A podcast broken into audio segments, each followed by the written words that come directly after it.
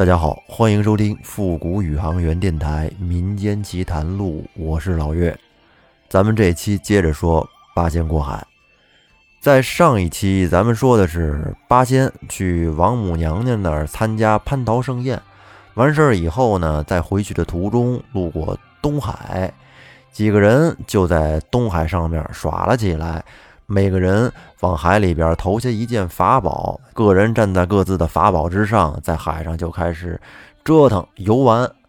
不想这海底下有龙宫啊，他们这一折腾，龙宫就有了感应了，因为他们这法宝发光亮，给这龙宫照的就跟装了一个大节能灯泡似的。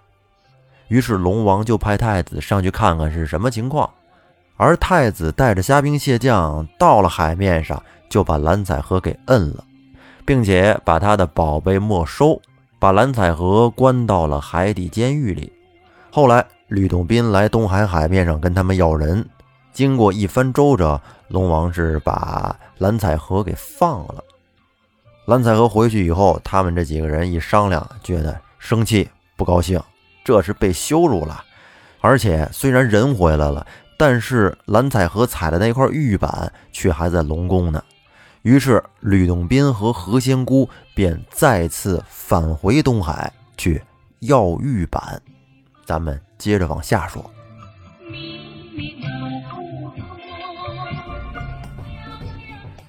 话说，吕洞宾和何仙姑一块儿又来到了东海海面上，俩人在半空中踩着云朵。吕洞宾呢，则朝着东海海面就开始喊：“还我宝物！”还我玉板！快点的，赶紧麻利儿的，不然我要放火把你们东海给烧干！快出来，把宝物交出来！这一喊，巡海夜叉又听见了，于是赶紧去禀报太子。太子一听，好家伙，你们还敢来！立刻恼羞成怒，于是就带了一批虾兵蟹将，一块儿又杀出海来，要捉拿吕洞宾。但是论战斗实力来说，这太子可是有点不知深浅了。他怎么会是吕洞宾的对手呢？俩人才战了几个回合，太子就招架不住了，便想往水里逃。哪知道这会儿的大海已经被何仙姑用她的那个宝物烛罩严严实实的给罩住了。太子没有了退路，便只好。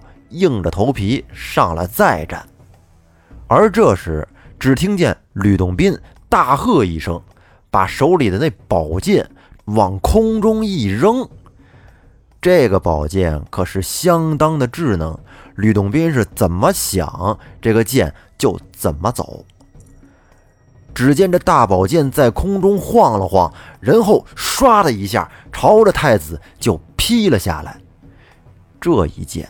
正好就砍中了太子的额头，直接把太子的脑袋给劈成了两半可怜的太子大叫一声，顿时身亡。这些虾兵蟹将一看太子都被干死了，给他们吓坏了，赶紧的四处逃窜。但是他们也逃不回去，因为海面被何仙姑给罩着呢。结果，这些虾兵蟹将被吕洞宾和何仙姑嘁哩咔嚓一顿收拾，是死伤无数。剩下的一点残兵败将逃回到了海中，把这事儿报告给了龙王，说太子被杀了。龙王听完大惊，赶紧命令二太子点齐兵将，再次出海大战。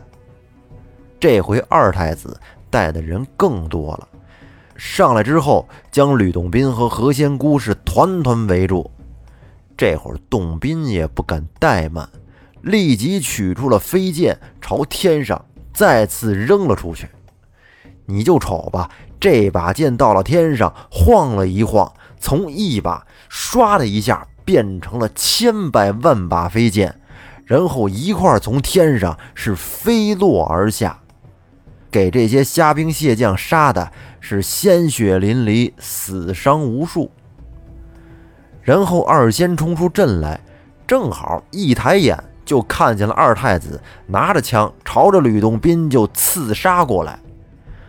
然后吕洞宾躲开了这一枪，拔出剑来，朝着二太子就是这么一挥，便劈下了二太子的左胳膊。这给二太子吓得呀，赶紧忍痛逃回到了海中。吕洞宾与何仙姑见这些水族兵将全都逃散了，知道可以了，今天这一仗啊，算是大获全胜，先回去休息吧。于是两个人便起身返回。而这会儿，龙王正在龙宫里边焦急的等待消息呢。忽然就看见自己的二太子浑身是血的败了回来。这下龙王急火攻心，大叫了一声：“哎呀呀呀呀！”然后就昏死在地。过了好一会儿，龙王才慢慢的缓过气儿来，恨恨地说：“好你个吕洞宾，你竟然敢杀我大太子，伤我二太子！我如果……”不报此深仇大恨，又有何脸面再坐此龙王之位？说完，龙王便立刻传令，调集海中的精兵十万，由自己亲自督战，发誓一定要扫除那帮仙党，为儿子们报仇。咱们再说，吕洞宾和何仙姑回去以后。跟那哥几个把大战的经过说了一遍，大家听完都很高兴，觉得他们呀输的不丢人。再怎么说，那毕竟也就是一堆海鲜小动物，怎么能跟上仙比呢？是不是？可是唯独张国老皱着眉头说：“我觉得龙王父子虽然逞强。”但是你们应该多用言语去加以规劝和教化他们。如今你们杀了他的两个儿子，那龙王岂会善罢甘休？如果我没猜错的话，不久就会有大兵该杀过来了。汉钟离说：“国老说的对。”事情既然已经都这样了，我们还是趁早做准备的好，不然到时就该来不及了。铁拐李对汉钟离说：“我说你本来就是善于用兵打仗的，依你之见，这一仗我们应该如何对付呢？”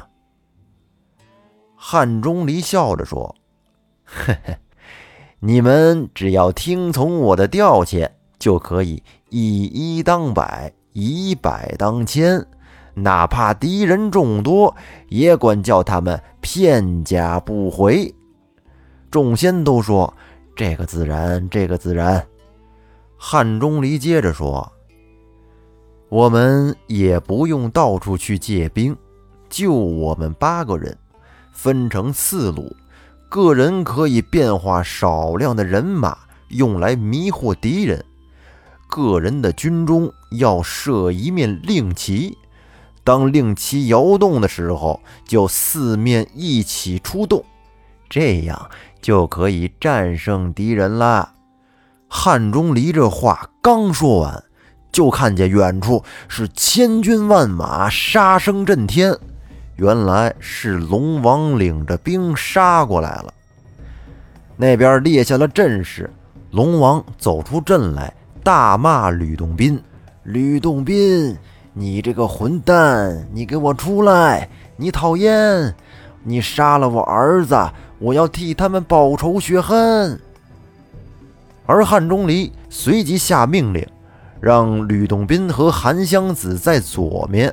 蓝采和、何仙姑在右面，铁拐李和曹国舅殿后，张国老管旗。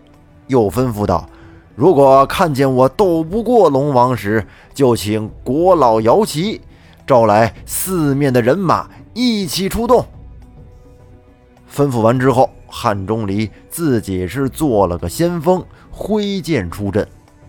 龙王见了，举起枪就朝着汉钟离杀过来。两个人是大战了五十多个回合，也没见胜负。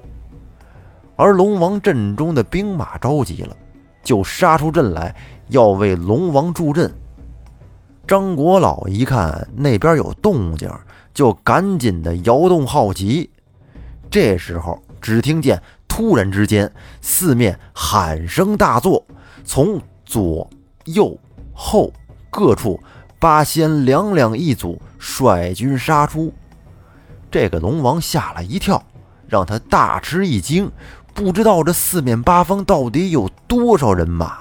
自己这边就先乱了阵脚，是自相践踏，死伤无数。而八仙呢，则越战越勇。龙王眼看已经是无力招架了，没办法，只得逃入水中。而铁拐李和吕洞宾把那个火葫芦拿了出来，扔到了天上。只见顿时东海上火光烟雾冲天。而汉钟离则用他的拂尘蘸起了海水中的水，洒向四方。何仙姑呢，也用她的烛照舀水灌进葫芦里。不一会儿，东海的海水竟然变得一片干涸，而东海龙王只得灰头土脸的带着他的老婆向南海逃去。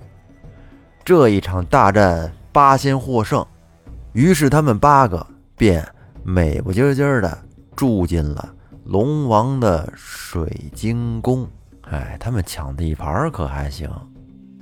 咱们这会儿说点题外话，八仙现在身处的是东海，东海龙王呢叫敖广，是一条青龙，它居于四大龙王之首，可以控制雨水啊、雷鸣啊、洪灾、海潮等等。而南海龙王排第二，叫敖明。是一条赤龙，它可以控制火灾，还有人间的二昧真火、闪电等等。西海龙王叫敖润，是一条黑龙，在四海龙王中排第三位。他的技能可以操纵风源对流，其司掌气候阴凉与天气变迁。您像《西游记》中唐僧坐的那白龙马。就是西海龙王的三太子小白龙敖烈所变，而排名第四位的也是四海龙王中最小的一个北海龙王，叫敖顺，是一条白龙。由于身处遥寒的北海之地，北海龙王掌管着雪、冰雹、冷冻，还有冰霜等等气候变化。在《西游记》里边，北海龙王曾召唤过冰龙。帮助孙大圣为征唐僧的蒸笼降温，由此保住了师徒三人的性命。咱们说回来，当天南海龙王敖润升殿的时候，发现呀东海那边有状况，烟尘冲天，于是他就向巡海水官查问原因。这一问才知道，原来是东海龙王和八仙打起来了。于是他便赶紧点兵遣将看守南海，又派人前去打听东海的消息。正在他安排的时候，就有左右来禀报说，东海龙王带了他老婆前来投奔。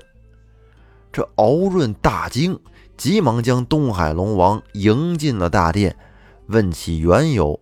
东海龙王是大哭着把前后的经过跟敖润说了一遍。敖润听完也非常生气，大怒道：“太子夺了玉板，他八仙以礼讨还就是了，怎么可以如此猖狂嘛？还杀人放火！大王不要忧心，我一定带兵为你报仇。”不知那八仙一共带了多少兵马呀？东海龙王说：“八仙的兵马并不很多，但是都十分的精干勇猛啊。敖润又问：“现在他们驻扎何处？”东海龙王说：“他们不要脸，现在就住在我的龙宫里。”敖润一听，乐了，高兴地说：“哥哥，请不要忧虑，他们若是驻扎在那儿，简直就是送死。”东海龙王没听明白他是什么意思。敖润接着说：“他们如果是驻扎在高高的旱地上，我们就必须得调兵遣将，布下阵势，列兵交战，对不对？而这样要想打败他们，实在是非常困难的。但是他们既然是住进了龙宫，那他们自己就先失去了地利，而我就调用四方之水去浇灌它。就算他们有百万雄兵，还有通天的本领，哼哼，恐怕也是英雄无用武之地了。东海龙王一听，也十分高兴，忙说。贤弟，此计甚好啊！只是事不宜迟，要立即行动才是。这会儿，敖润立即写了两份告急文书，派人马上送给西海、北海龙王，约定到第二天的五更时分，听到连珠号炮之后，同时放水助战。西北二王得到了告急文书之后，都表示一定照办无误。然后，敖润又命令四十名河海水官各自领兵出去，以接应四面涌来的水。又命东海龙王督促各方的军务，再点十万精兵，而自己则披挂妥当，只等。五更天时，向东海进发。咱们再翻回来说八仙这头，他们自从进了龙宫以后，看见这龙宫中是珍宝无数，富贵异常，非常的感慨。都说，既然这东海龙王都已经这么富有了，何必还要去抢蓝采和的玉板呢？你瞧瞧，这如今落了个国破人亡。真是自作孽不可活呀！众仙在后宫中找到了玉板之后，便打算在龙宫里边暂且住上一晚上。明天一早呢，便离开这儿去赴龙华大会。而这天晚上，当众仙都已经安睡，唯有张国老年纪最长，有点放心不下。始终没有睡安稳。等到了四更时分，张国老就隐隐约约的听见外边轰隆隆的，好像有炮声。于是他赶紧把众仙叫醒，说：“你们听，外面有动静，恐怕是敌兵又杀回来了，咱们得赶紧做好准备。”而其他几位仙人则不以为然，说：“那龙王已经大败而逃了，他怎么还有脸再回来呀？”而铁拐李说：“那可不一定。所谓攻其不备，出其不意，我们的确是不可不防。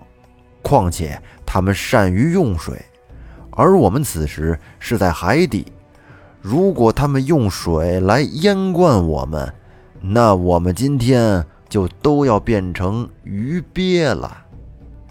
汉钟离一听，猛地拍打起自己的脑袋，说道：“此言极是，我怎么没想到呢？”然后他立即命令吕洞宾出海去看一看虚实。那么现在在东海外边到底是什么情况呢？咱们留在下期再说。好。本节目由喜马拉雅独家播出。欢迎您订阅专辑并关注主播复古宇航员，咱们下期接着说。